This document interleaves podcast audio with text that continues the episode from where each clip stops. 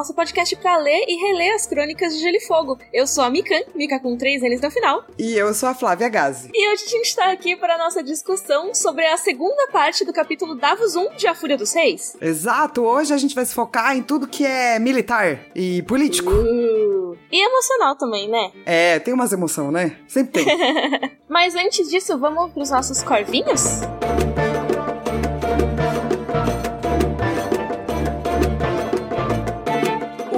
Nosso primeiro corvinho é do Ademir Júnior, que tá se perguntando assim: o Azor Ahai é um vilão? Então ele vai ganhar um corvinho de um vilão, que é cro, cro, cro, cro, cro, cro, cro, cro, cro.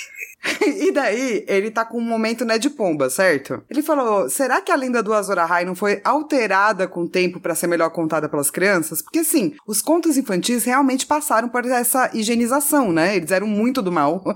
e depois eles foram ficando mais do bem para poder as crianças de hoje em dia ouvir, né? Porque as crianças daquela época tinham que, sei lá, ouvia coisas horríveis. E daí ele fala: olha, se a gente olhar bem a fundo, não é um herói com atitudes tão heróicas. Tem o lance da magia de sangue sangue, é, tem o lance do, do negócio do poder, né? E daí ele falou: se a gente considerar o que a gente viu na série, que foi um dos filhos da floresta que acabou criando os outros, né? Eu fico pensando se, na verdade, essa coisa do Azor Ahai também não seja uma coisa esquisita, assim, de uma magia esquisita. Tipo, nesse caso, a Nissa Nissa seria o primeiro transformado e a luminífera espada flamejante seria o vidro de dragão usado naquele ritual. Ele criou uma arma para matar os humanos que estavam matando eles. No caso, ele acha que o Azor Ahai podia ser talvez até um dos outros. E até que ponto ele foi um herói ou não. Eu não sei se ele foi um filho da floresta, né? Que ele tá dizendo que pode ser um filho da floresta também. Mas com certeza o Azor Ahai não necessariamente é um herói heróico, né? Tem duas coisas aí, né, no, no meio dele. Tem, tipo, meio que duas teorias. Uma é de que a lenda foi se passando de geração em geração e mudou. E isso eu concordo plenamente. Sim. Eu acho que é isso, né? Quem conta um conto aumenta um ponto, sabe? Sim, Sempre. sim. E é, é isso, você tem um negócio que aconteceu, diz que, né, há uns 8 mil anos, então você vai ter as pessoas aumentando coisas ou mudando coisas, né, transformando uma coisa que não é heróica em heróica. E sim, pode ser que a versão original da história seja uma coisa completamente nada a ver com o que é apresentado na lenda, sabe? Eu acho bem possível. Então, às vezes pode ser uma coisa tipo, putz, o Azor Ahai pegou um copo d'água e aí isso virou depois milhares de anos uma espada flamejante. não é isso, tá, gente? Eu não tô falando que foi um copo d'água. Mas meio que, tipo, muda completamente. Mas eu acho que essa, é, essa coisa da higienização, eu acho que a gente tem uma dica, porque isso já aconteceu, né? A Melisandre já higienizou o conto quando ela foi contar pro Stannis. Não falou Sim. de Nissa Nissa, não falou de sacrifício.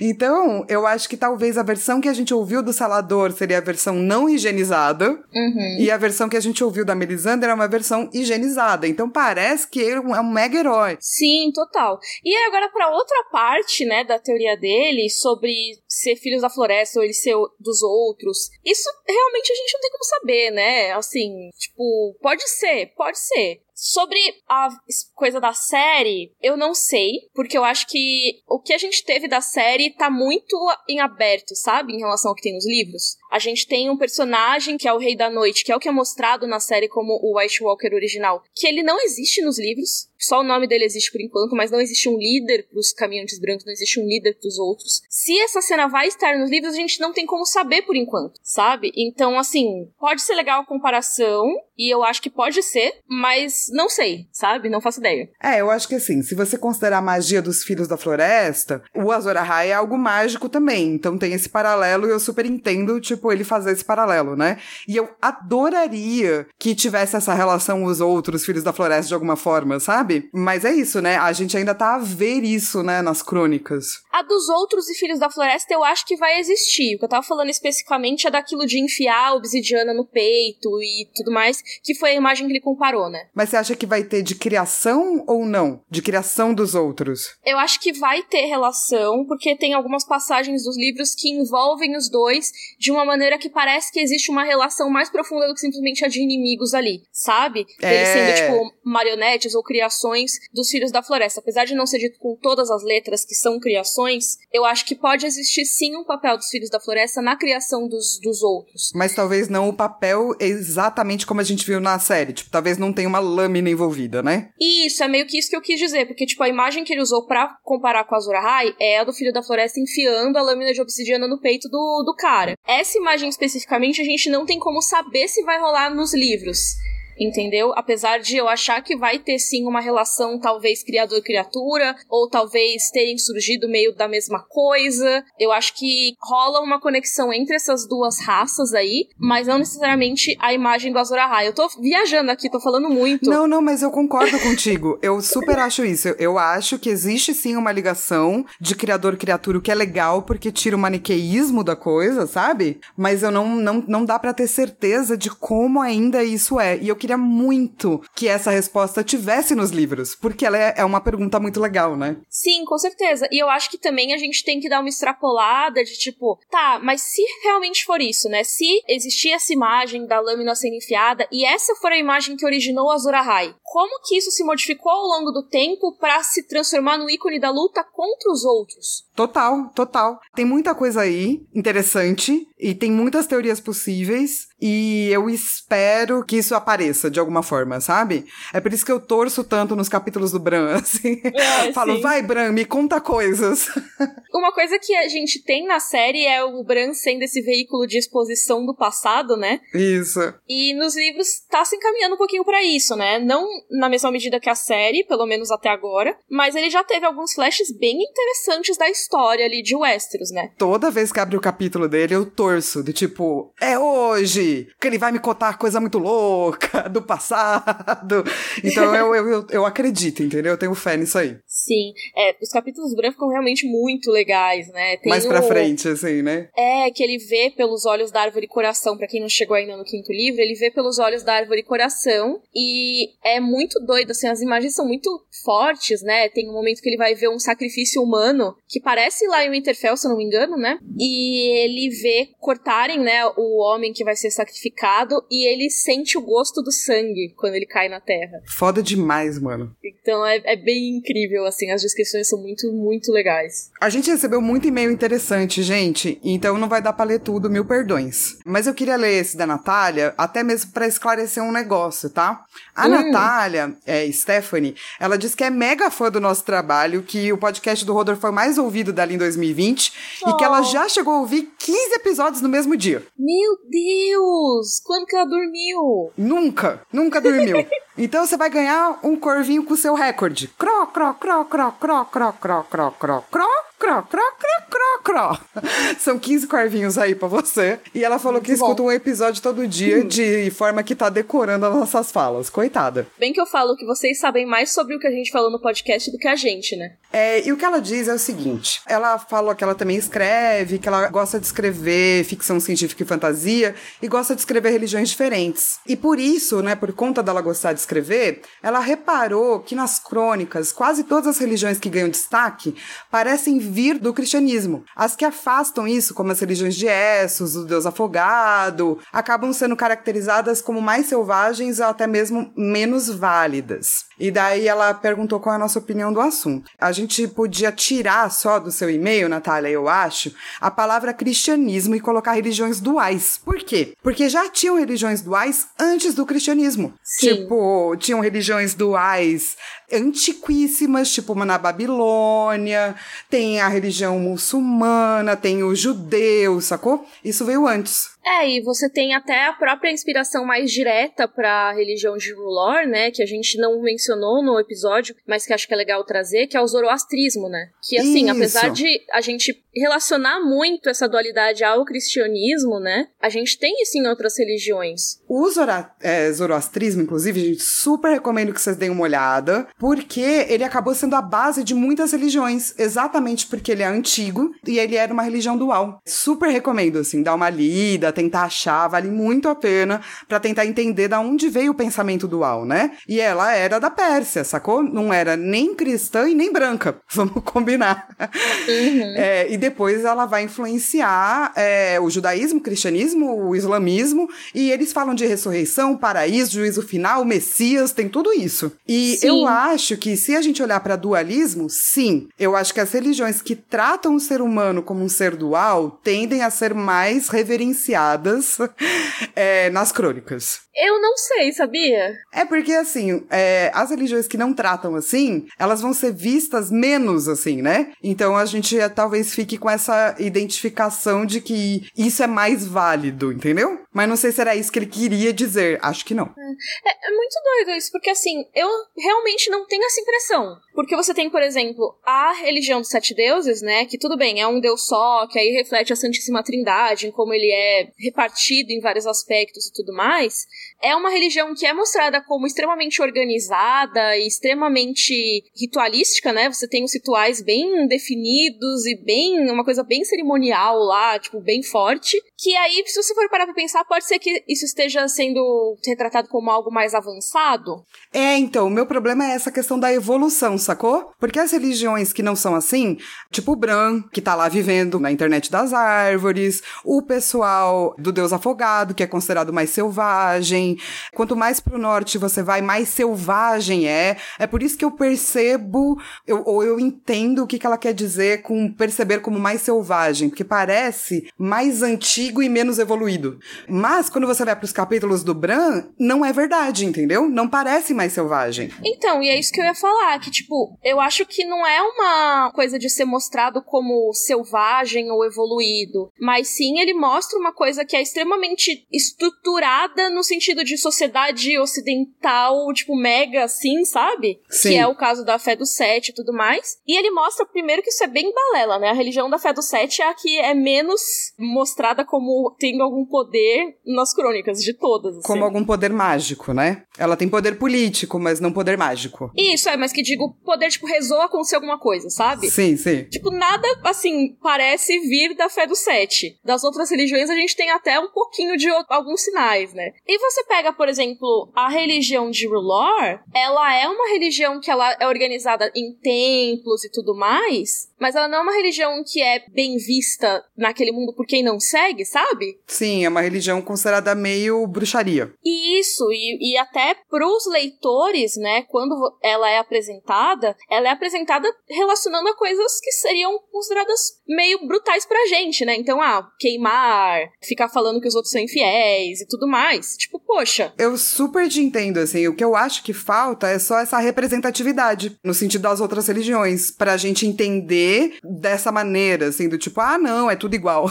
Mas eu não acho que ele pensou como diferente ou como selvagem, saca? Eu acho que é um pensamento comum que a gente tem também. Tipo, a gente olha para as religiões, a gente pensa, ah, essa religião mais nova deve ser a mais evoluída, mas não é verdade isso, gente. Porque depende de um bilhão de fatores, não necessariamente do ser humano ter evoluído para um lugar melhor, saca? Então acho que junta esse senso comum com poucas vezes que a gente vai ver, tipo, a religião dos deuses antigos, ou do deus afogado, e daí fica essa sensação, mas eu não, não sei se é das crônicas. Se pois nem é, é mais de como a gente vê o mundo, sabe? Eu acho que isso tem muito mais a ver com os nossos preconceitos pessoais do que o jeito que o George R. Martin estrutura, sabe? E vocês sabem que eu normalmente, quando é para criticar o George R. Martin em, em representações zoadas, eu critico muito. Mas eu realmente acho que não tem nada a ver. De verdade, desculpa.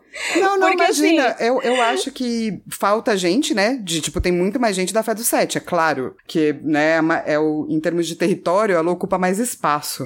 Sim, mas, tipo, mesmo a Fé do Sete não é uma religião dual, sabe? É, ela é uma religião que tem muitos deuses, mas ela ainda é um pouco dual, né? É tipo, se você pegar a história das religiões, tem um momento que as religiões deixam de ser tipo, todo mundo é igual, ou matriarcais, e elas viram do tipo, ah, esse bro aqui é que tem mais poder do que esses outros. Que é tipo, na Grécia, saca? Zeus é, deveria ser igual a todo mundo, mas ele é que é o pai, sacou? Então essa coisa do pai mostra essa mudança religiosa aí, eu acho, saca? Eu acho que a gente tá, tipo, transpondo uma coisa, tipo, muito geral pro que não tá no livro, na minha opinião, sabe? É nosso senso comum lendo o livro, né? É, porque, por exemplo, você vai pegar depois em Mirin, eles têm uma religião extremamente organizada. E assim, toda religião é organizada, tá? Desculpa, eu tô falando de é, organização muito ritualística, formalização e tudo mais, tá, gente? Não, não quero dizer que quando você não tem um templo, você não é organizado. É, vamos dizer que é, tem organizações no sentido de construções e etc, né? Isso, é. E assim, rituais mega estabelecidos, dogmas muito estabelecidos, nomenclatura mega estabelecida. Tipo, você tem isso em vários lugares de Essos. Você tem várias religiões mostradas em Essos. E não necessariamente são religiões que são dualistas, sabe? Elas eu, eu não só sei. acho que aparecem menos, é isso. Você vai ficar sabendo de Mirim, mas não vai ficar falando dessa religião. Só que, como vai ter o lance da fé do sete e da, da fé militante, você acaba sabendo muito da fé do sete. Eu acho que é mais por aí, sabe? É, é, tipo, eu sei, mas assim, eu total acho que, tipo, a religião dos deuses antigos, ela é mostrada muito mais como algo válido do que a fé do sete. Nesse sentido, eu concordo contigo. Eu acho que é, é por isso que eu falei, né, do lance do senso comum. Porque, mesmo que falte representatividade, quando você vai ver outras religiões, elas são escritas com um maravilhamento muito maior, assim. É, e a gente vê o próprio George. R. Martin de novo, né? Background de cara criado no catolicismo. Ele, obviamente, vai ter muitas coisas a falar sobre o catolicismo. E, assim, o que eu vejo ele falar é uns 98% crítica. É, e nesse ponto, justo, né? Porque é melhor você criticar aquilo que você conhece, não aquilo que você não conhece. Pois é, tipo, e assim, eu acho até, por exemplo, a religião do Deus afogado é uma religião que é dualista. E é mostrada como algo que é, tipo, entre muitas aspas, mais selvagem. Porque a galera de pai que é mostrada como mais selvagem, né? Sim, total. Então, assim, eu acho que existe uma maneira da gente ver as religiões como os nossos preconceitos e tudo mais, que existe, com certeza, mas eu não acho que necessariamente essa leitura exista nos livros, sabe? Não, eu super te entendi, achei super legal. Inclusive, estamos aqui nós falando loucamente, mal começamos o capítulo. Sim. Porque tá super legal, pelo menos eu tô achando super legal. Não, super te entendi, eu acho que eu concordo contigo. E eu acho que se ele tivesse, que era, né, outra coisa que eu acho que eu queria trazer, e que se ele tivesse talvez falado de religiões, é que ele não tem background super que nem ele tem com o catolicismo, dá com a mesma intensidade que ele fala do catolicismo, ele teria criado mais problema do que coisa boa. E é uma coisa que a gente provavelmente vai falar mais pra frente, né? Sobre o orientalismo do George R. R. Martin, quando ele vai falar de Essos. Tipo, é uma coisa que pega, né? Ele não sabe muito do que ele tá falando em relação ao que ele sabe de Europa, por exemplo. Vixe, me aguarda, inclusive. Desculpa É. desde agora, tá, gente? Mas me aguarda. Sim. Mas é, tipo, ele, ele consegue aprofundar tanto as críticas na Europa pra fazer uma coisa multifacetada, né? E aí vai falar de Essos e não consegue, né? Porque Essos seria, tipo, representante Ásia barra, tipo, Norte da África e tudo mais. Ele não consegue fazer algo tão aprofundado quanto ele consegue fazer da Europa, sabe? Por isso que é até melhor que se passe menos lá. Porque erra menos. Tá, faz sentido. É. Nossa. Enfim, Nossa. falamos muito, desculpa. Nossa, é, tipo, a gente vai que vai, né? Chega de corvinhos, vamos pra nossa discussão do capítulo Davos 1, parte 2.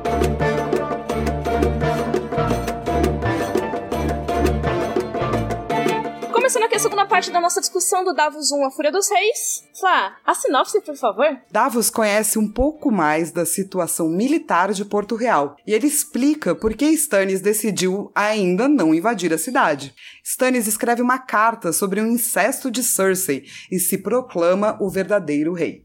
Depois, Davos e Stannis discutem estratégias de como espalhar esta carta e qual seria a prova do incesto. Uh. Olha só, vamos falar de religião de novo. Vamos falar de religião de novo. Porque a gente vai falar das partes políticas, eu achei importante trazer algumas mini coisas de religião, especialmente com relação ao Aegon. Por quê? Vamos lembrar, né, que eles estão na casa de Aegon, né? Eles estão na casa do Targaryen. Em Pedra do Dragão. Isso. E daí eu fui ler num fórum que fez uma entrevista com o George R. R. Martin, o George R. R. Martin dizendo que o Aegon, ele tinha a fé valeriana, que era uma outra religião aí. Mas ele se converteu pouco antes da conquista para parecer menos estranho aos novos súditos. Ou seja, ele também, como Stannis, vai mudar de religião por uma questão utilitária. Sim, isso faz muito sentido. E acho muito legal esse paralelo. Que é isso, né? Antes da conquista, você, tipo, tem que dar o seu jeito para ser mais bem aceito, vamos dizer assim, né? Só que o doido é que o Stannis, ele tá fazendo meio que o caminho oposto, né? O Egon, ele queria adotar a religião da maioria da população. O Sim. Stannis, ele tá querendo levar uma nova religião pra população. É, ele tá querendo outro tipo de poder, né? Que não é o poder da, de ser bem aceito, assim, digamos. Uhum.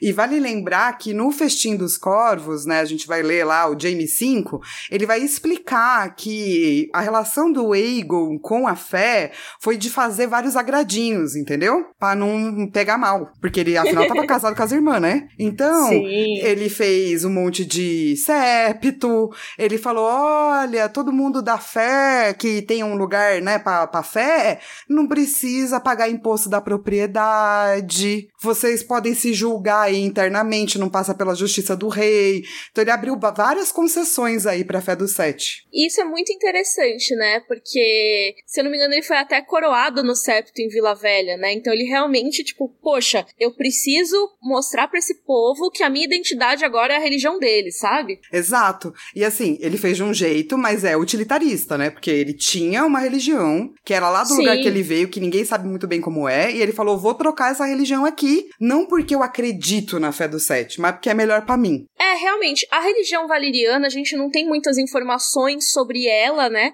A não ser de que eles eram politeístas, né? Por isso. que, que a gente sabe isso? Porque alguns dos dragões deles, né, eram batizados em homenagem a, de a deuses valerianos, né? Tipo o Balerion, o Vagar e o Merax, que são os três da, da colonização ali do Egon, né? Tem os Syrax também. Então, assim, a gente não sabe sobre esses deuses, não sabe do que que eles eram deuses, qual era a relação deles com as pessoas ou com os outros deuses, mas que eles tinham esses nomes. É, o que a gente sabe é que a Valíria deixava a galera ter a religião que quisesse, então tinha várias religiões durante o Império Valeriano, e que algumas pessoas ali, algumas famílias aristocráticas de volantes ainda seguem a religião valeriana, mas são poucas. É isso que nós sabemos. E aí, eu acho que já que a gente tá falando de religião, é legal trazer um termo que é usado bastante nesse capítulo, que é homens da rainha, né? Em inglês é Queensman. E o Davos usa muitas vezes, ele cita muitas vezes os homens da rainha. E tipo, o que, que é isso, né? Os homens da rainha, eles são os membros da corte do Stannis que se converteram a Rulor. Mas eles não são só convertidos. Eles são os caras mais fanáticos. Eles são os que vão, tipo, gritar mais alto, a noite é escura e cheia de terrores e tudo mais. E que vão até brigar, né, por conta da religião. A gente viu no, na parte passada, né, que os caras eles foram tentar salvar o septo e morreram, mas nisso eles mataram alguns homens da rainha. É isso, tipo, eles estavam lá de guardinha para garantir que desse para destruir o septo. Então eles são bem engajados, sabe? E assim, por que que eles chamam homens da rainha e não homens de Relor? Porque é na corte do Stannis, a primeira pessoa, uma das primeiras pessoas de grande poder a se converter foi a rainha Celise Florent. E ela que insistiu que o Stannis conhecesse a, a Melisandre. E é por isso que chamam eles de Homens da Rainha e não Homens de Hilor. E é muito doido, né? Porque, tipo, você deveria ser homem do rei, né? Exato. No fim das contas. Mas, assim, eles são homens da rainha, porque meio que assim, o que a Celise falar, que na verdade é o que a Melisandre falar, porque a Celise é um fantoche da Melisandre, eles vão fazer. Exato. Tem muita gente que diz que, inclusive, se a Melisandre falar A e a Celise falar B, eles vão fazer é A. É, mas no fim a Celise não vai falar B, sabe? Porque ela também é fanática. Então ela vai seguir a Melisandre, né? E aí você tem os homens do rei mesmo, né? Que são os homens do Stannis que ainda estão mais ligados à fé do Sete. Então, também não é que o Stannis necessariamente obrigou todo mundo a se converter, mas ao mesmo tempo ele também não encoraja que se falem da fé do Sete e tudo mais, né? A gente viu no, na parte passada o cara que falou: Poxa, você queimou meus deuses, agora não posso mais te apoiar. Ele trancou o cara na cadeia. Exato. Então, na real, é, o Stannis ele acaba usando esses homens da rainha com missões que são importantes, na verdade. Tipo, quando ele vai. É, pra um lugar, ele fala: vocês cuidam aí da minha esposa e da minha filha. Porque a galera é fervorosa pra caramba e vai cuidar delas mesmo, entendeu? Os caras são muito Sim. leais enquanto eles estiverem seguindo Relor. Vai dar a vida mesmo pela causa, né? Exato. E daí, para entrar mais nessa coisa da política, eu queria falar um pouco sobre o Ned Pomba da Melisandre, pode? pode. Porque assim, ó, não dá para saber se a Melisandre acha que aquele ritual tosco que ela fez tá certo. Não dá pra saber que a gente não tá na cabeça dela. Mas dá pra imaginar que ela também tem seus motivos políticos para falar isso. Por quê? Porque ela não conta no ritual a pior parte, que é a parte do sacrifício. Então tem um Ned Pomba aí que diz que a Melisandre tá bem ciente disso aí e que ela tá tentando aos poucos e comprometendo o Stannis na causa até que ele esteja disposto a sacrificar realmente a Nissa Nissa dele, né? Aquilo que ele mais ama no mundo. É, então, pode ser. Até porque, assim, uma das coisas que teve na série e que ainda não aconteceu no livro, mas que muito provavelmente vai acontecer, é o sacrifício da Shireen. Sim. Isso é uma coisa que eu era totalmente contra, mas ao longo do tempo eu fiquei pensando, putz, isso vai acontecer provavelmente, sabe? Não tem o que fazer, né? É, porque eu achava, ai não, a série colocou isso só pra chocar e tudo mais. E assim, a série daquele jeito colocou só pra chocar, sim. Só que, se você for olhar no livro, você tem uma construção que pode levar a isso sim, sabe? Todo o papo de sangue do rei, todo o papo do sacrifício do Edric Storm, que é mencionado nesse capítulo, inclusive, né? Tipo, a questão sobre sacrificar ou não o Edric Storm. para mim, tudo isso é construindo para que chegue o momento de sacrificar a Shireen. O Stannis, obviamente, não sabe disso. Sim. Ele vai saber mais pra frente, ou talvez logo no momento, assim, que ele é levado a escolher. De qualquer maneira, não vai ser nas mesmas circunstâncias que aconteceram na série, tá? Até porque nesse momento que o Stan está no, indo pra batalha, que seria o correspondente à batalha da série, a Shireen nem tá lá com ele, né? De qualquer maneira, eu acho que a Melisandre tá realmente sugando o Stannis. Tipo, tá meio areia movediça, sabe? Sim, do tipo. Tem isso aqui, agora tem aquilo. Sabe quando você quer que a pessoa faça algo? E só que daí uhum. você não fala totalmente, né? Às vezes você tá com um preguiça de levantar do sofá da sala, você não vira pra pessoa e fala assim, vai buscar o copo da água. Você fala assim, nossa, tô tão cansado. Nossa, Ai, tô, tô, com, com tanta sede. sede. pra daí a pessoa pensar, caralho, podia trazer o copo d'água pra essa criança. E daí a pessoa fala, mas você quer um copo d'água? Você fala, ai, obrigado, você é a melhor pessoa do mundo, te amo. É isso, entendeu?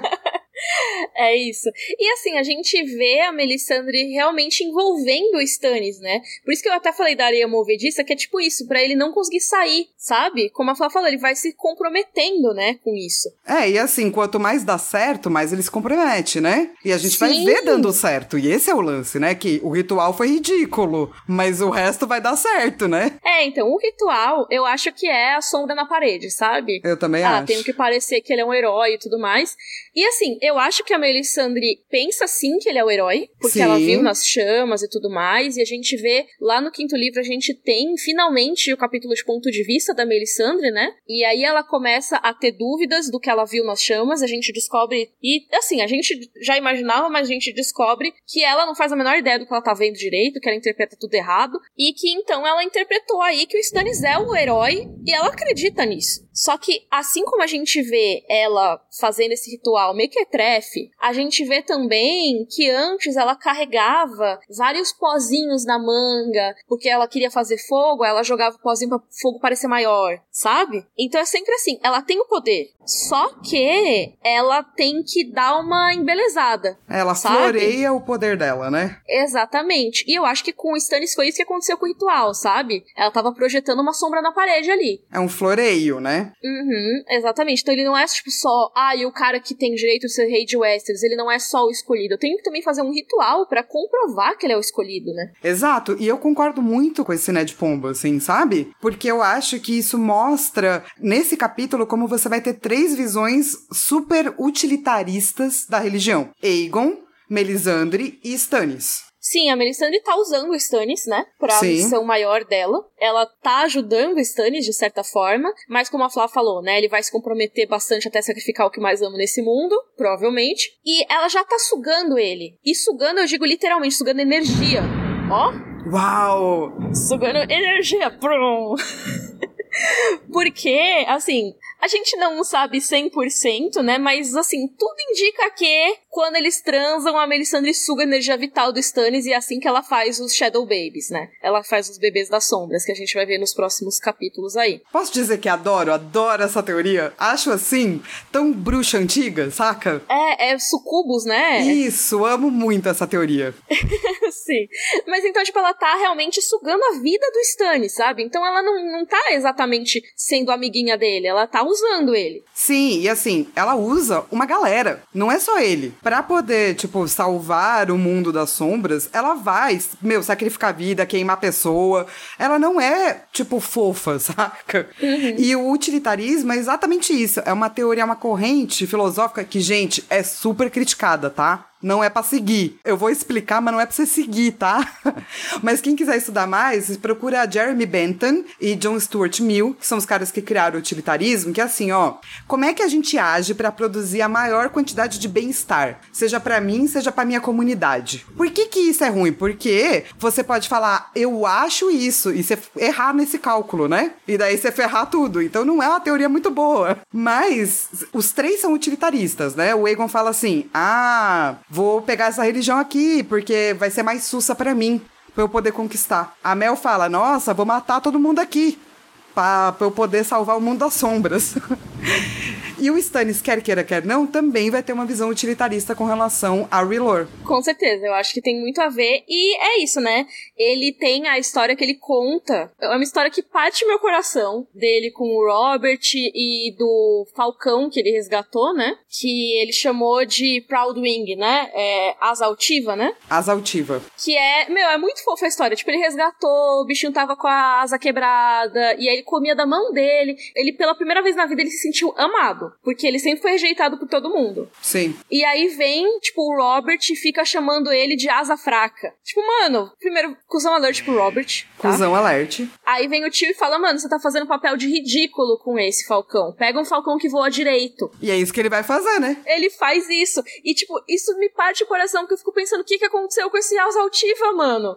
Será que o Stannis nunca mais visitou ele? Eu acho que já era, cara. Eu acho que o cara, tipo, ficou marcadíssimo, assim, desistiu. Então, e é muito triste, né? Que é isso, tipo, você tem o utilitarismo, mas você tem, tipo, o afeto que o Stannis sempre quis sabe? Ele sempre quis esse afeto. E ao mesmo tempo ele larga em prol do utilitarismo, né? Tipo, ah, pra eu caçar melhor. Vai caçar pra quê? Você é, é rico.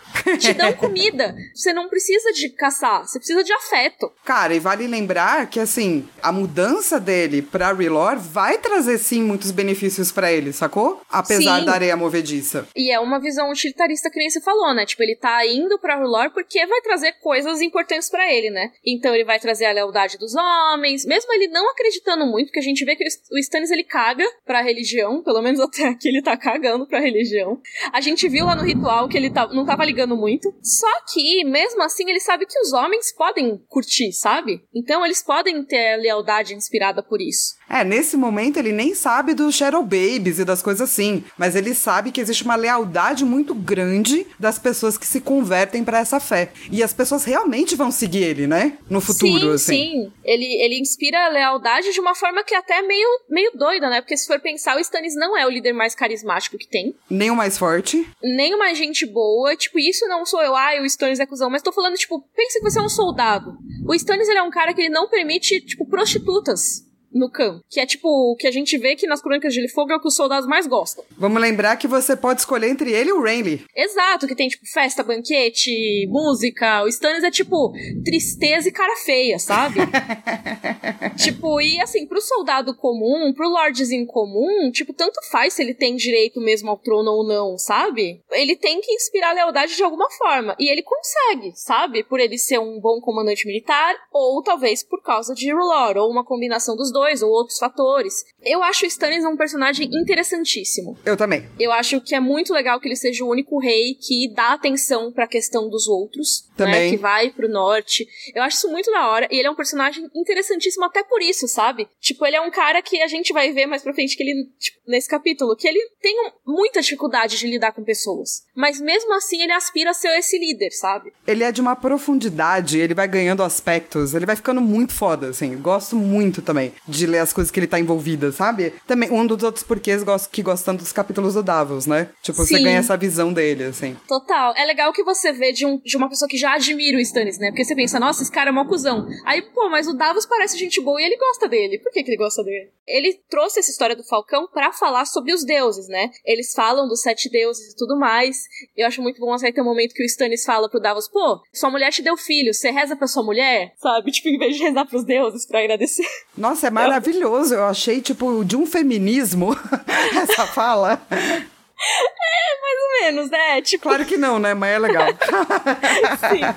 Mas aí ele traz essa história do asa altiva, né? Do Falcão. E a conclusão dele é que, tá, os sete deuses são muito legais. Tipo, beleza, eu, eu cresci com eles, mas os sete deuses nunca me trouxeram nenhum pardal. É tempo de experimentar outro falcão, Davos, um falcão vermelho. Ou seja, com essa religião aqui, eu tô fazendo o papel de ridículo que eu fiz com asa altiva. Ele pode até ser legal para mim, mas ele nunca vai me trazer poder, ele nunca vai me trazer aliados. Então eu vou tentar esse outro falcão aqui, esse Rulor, para ver se ele me traz uma coisa boa. Eu acho muito legal que você trouxe o lance do afeto, porque por baixo de todo o discurso utilitarista, militar, político, ele lembra dessa história, que é uma história de afeto. Ele fala: talvez esse Deus me traga afeto. Sim, é isso. Talvez por algum motivo as pessoas realmente gostem de mim agora. Oi. Sabe? É muito. Nossa, é muito triste. De verdade, assim. Eu fico, tipo, eu leio as coisas do Stannis eu fico com dor no coração, porque ele precisava de um abraço, cara. É isso. Precisava de um amigo. É, sabe? O Robert foi muito cuzão com o irmão dele. Sério. Tipo, ele ficava zoando ele o tempo todo. É mó,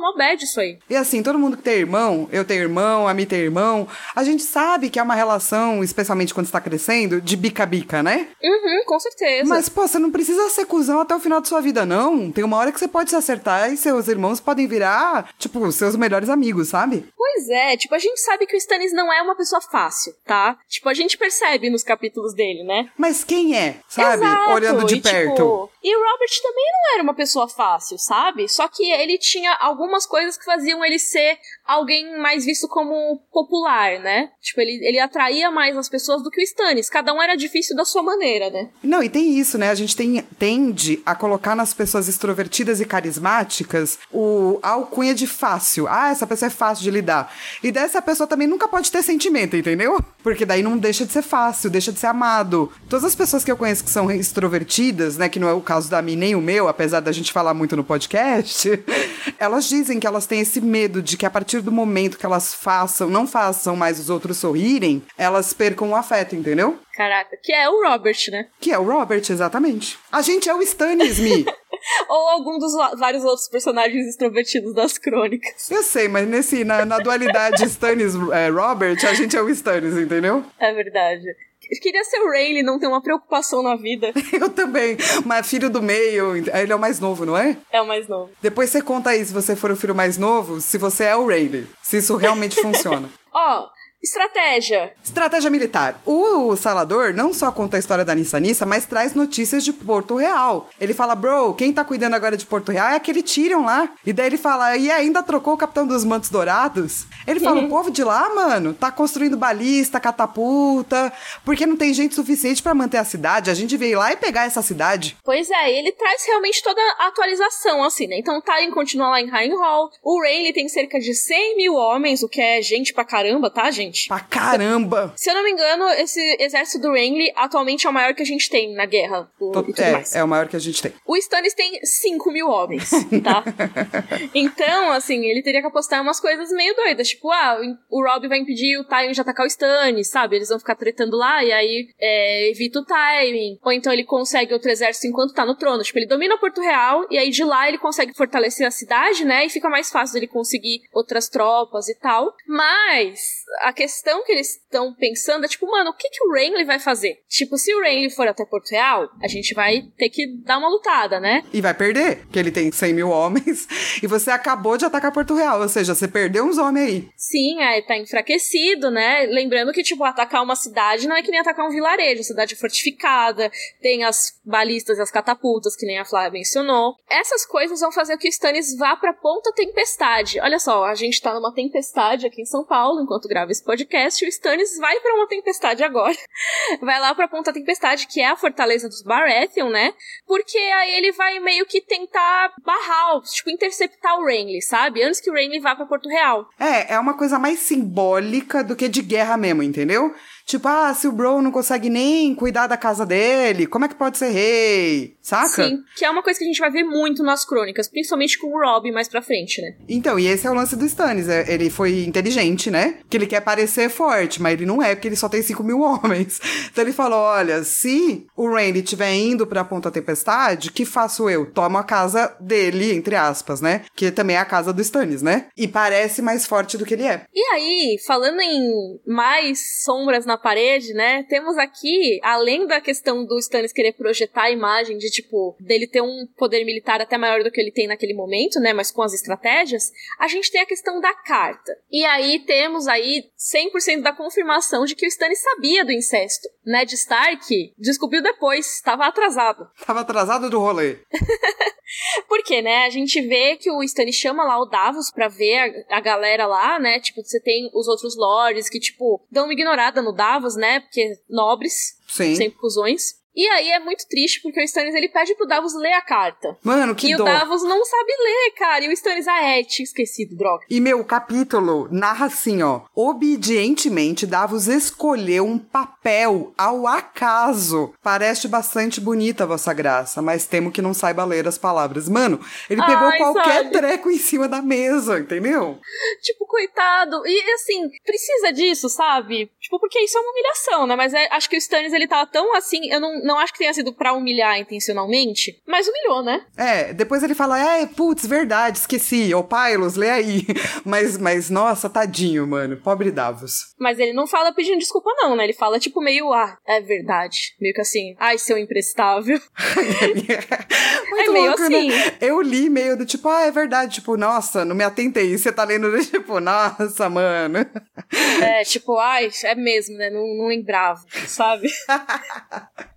Mas enfim, leem a carta pra ele. E eu amo esse momento da carta, porque isso é tipo Stannis definido, assim. Então, tipo, você tem a carta que o Pylos escreveu e Stannis vai corrigindo, né? Então, a leitura original da carta é essa, né? Todos sabem que sou filho legítimo de Stefan Baratheon, senhor de Ponta Tempestade, e da senhora sua esposa Cassana da casa Essermont. Declaro pela honra da minha casa que meu querido irmão Robert, nosso falecido rei, não deixou legítima descendência do seu sangue, sendo o garoto Joffrey, o garoto Tommen e a moça Myrcella abominações nascidas de incesto entre Cersei Lannister e seu irmão Jaime, o regicida. Pelo direito do nascimento e do sangue, reclamo neste dia o trono de ferro dos sete reinos de Westeros. Que todos os homens fiéis declarem a sua lealdade, feito à luz do Senhor, com a assinatura e o selo de Stannis da casa Baratheon, o primeiro de seu nome, rei dos Ândalos, dos Soinais, dos primeiros homens e senhor dos sete reinos, que é sempre o título lá, né?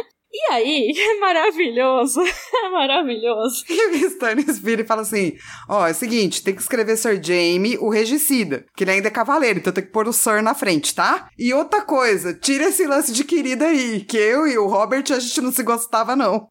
Aí vem o Pylos e fala: Mas senhor, é uma cortesia, pai. Ele fala: É nada, é mentira deslavada, tem que tirar. Acho muito incrível. Então é isso, né? Tipo, diplomacia não é o forte.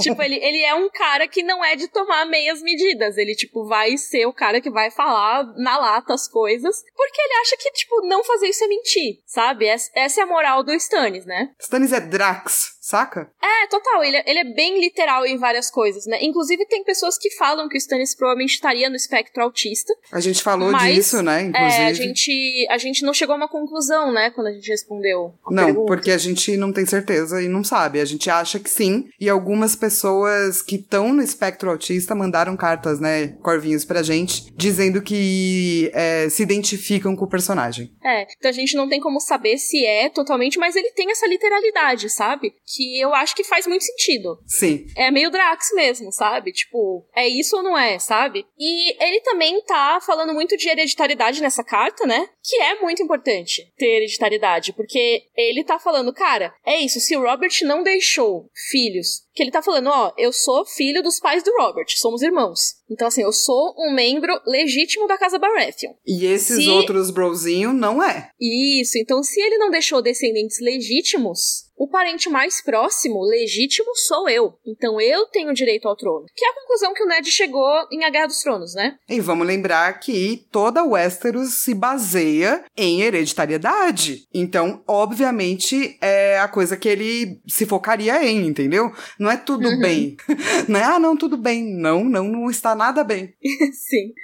E aí é isso, né? Isso é o quê? É uma campanha pra dizer, ó, esse reino, esse rei é ilegítimo. Então, assim, também é uma coisa para ganhar o apoio da população, né? É, então, é isso. Eu acho que apesar dele ser literal, ele foi muito político aqui. De escrever essas cartas e mandar, porque é a arma que ele tem, saca? E já é, e já é um boato, né, Mi? Tipo, as pessoas já pensam isso. Mais ou menos, ainda não. Vão pensar mais, né? Vão pensar mais a partir disso. Tipo, porque as pessoas vão olhar, né, para eles e tipo, puta é mesmo, né? Eles são a cara da rainha e a cara do Jaime, mas não são a cara do rei. Tipo, realmente, né? Faz sentido. E assim, uma coisa que a gente vai ver que eu acho muito interessante, que fala tanto sobre os dias de hoje, é que assim, a gente tem essa campanha que o Stannis tá fazendo, que é tipo, ele tá basicamente espalhando uma corrente no WhatsApp. Isso, ele tá fazendo.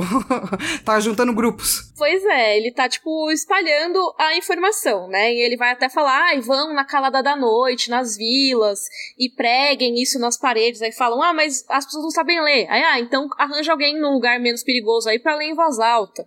Então eles querem conscientizar a população de Westeros de que, tipo, putz, esse, esse rei é ilegítimo. Então as pessoas vão receber melhor, né, quando o Stannis chegar. Essa é a ideia. Mas o que é muito interessante é que depois, mais pra frente, nos capítulos do Tyrion, se eu não me engano, a gente vai ver que eles organizam, o Mindinho, né, organiza uma campanha de fake news. Falando, não, na verdade, a o que a gente tem né? de. É, o que a gente tem de, de adultério aqui é que a Shireen é filha da Celise com o bobo da corte. É super fake news, né? Super. É tipo uma madeira de piroca, né? Que é muito absurdo, assim, saca? É pois é tipo, é filho é. do bobo da corte, ele nem escolheu um nobre, saca? Sim, e é isso, mas é pra, é pra ridicularizar, é pra enfraquecer a imagem pública do Stannis, né?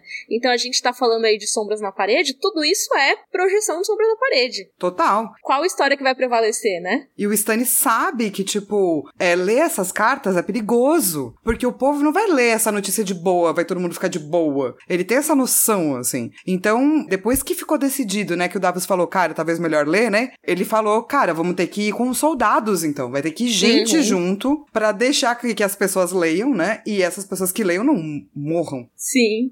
E aí vão até mandar cartas para Essos, tipo, para Bravos e para as outras cidades livres, para mandar pra galera de lá também, que, tipo, nem liga pra Westeros, mas enfim, vai mandar. E daí o Davos fala assim: ah, legal, você pode contar isso para todo mundo, mas por que que eles vão acreditar? Sim, e aí temos meio que a mesma coisa que rolou com o Ned também, né? Os bastardos. Por quê, né? Toda a questão do Ned investigar os bastardos no livro passado foi porque ele tava seguindo os passos do John Arryn, que fez toda essa investigação junto com o Stannis. Eu acho importante lembrar disso. Então o Stannis descobriu do incesto junto com o John Arryn. E aí ele foi lá pra Pedra do Dragão esperto que é para não matarem ele também. Sim. Mas assim, uma coisa que o Stannis fala é: ó, oh, a gente pode provar o incesto mostrando um bastardo do Robert, que é o Edric Storm. Esse menininho aí que tá em Ponta Tempestade. Inclusive é outra história do Robert Cusão Alert, porque na noite de casamento do Stannis, o Robert foi lá e usou a cama antes. Tipo, ele foi lá e transou com uma parente lá, Florent.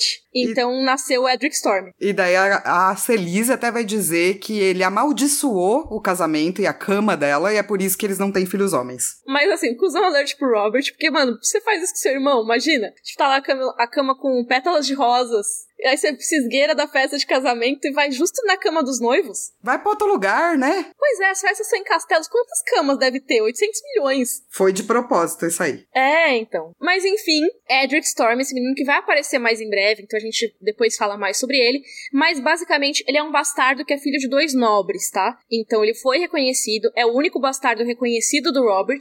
E isso até dá mais força, né? Porque senão você pode pegar, tipo, o Gendry, assim, e falar, ah, quem garante que ele é filho mesmo do Robert? Robert, né? Mas no caso do Edric, o Robert assumiu que era dele, a menina era virgem, sabe? Tipo, todas as coisas que, tipo, só pode ser do Robert esse menino. E ele chegou até a visitar e treinar com o menino, assim. É conhecida a relação entre eles, né? E o menino é muito parecido com ele, né? Sim, e aí é isso, tipo, aquela coisa de pegar, beleza, tem o livro que o John Arryn tava consultando, mas às vezes você não precisa nem de livro, né? Você fala, olha, olha esse menino, olha o Joffrey, quem você acha que é filho do Robert, sabe? E aí as pessoas vão, olha mesmo, isso quer dizer que esses meninos não são filhos do Robert.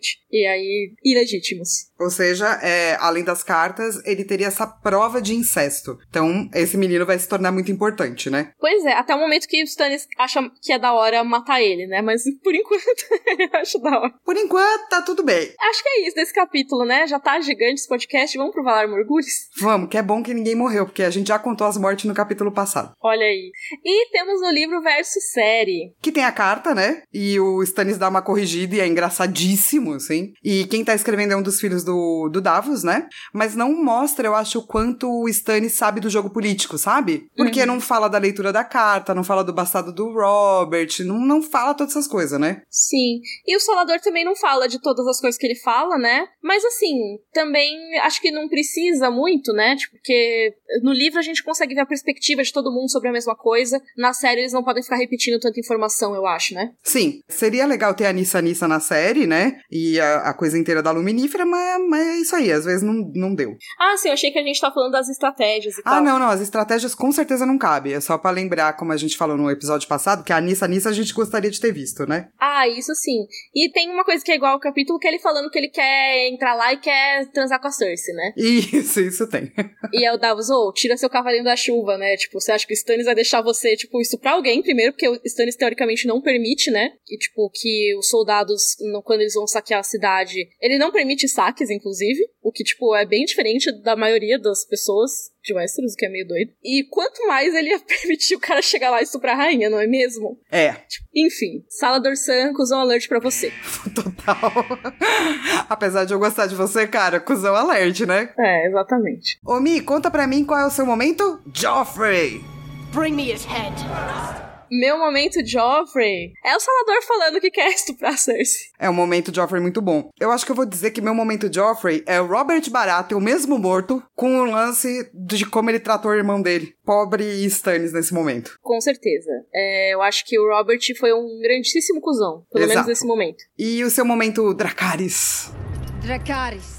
Ah, eu posso ler o trechinho? Pode, pode, pode. Eu gosto muito desse momento que eu Davos pensando, né, na lenda do Azura Ahai, depois que o Salador San conta, e ele pensa assim: quando pensava em Nissa Nissa, era sua Maria que imaginava. Uma mulher rechonchuda e de boa índole, com seios caídos e um sorriso amável. A melhor mulher do mundo. Tentou se imaginar enfiando uma espada nela e estremeceu. Não sou feito do material de que se fazem os heróis, decidiu. Se esse era o preço de uma espada mágica, era mais do que ele queria pagar. Onde?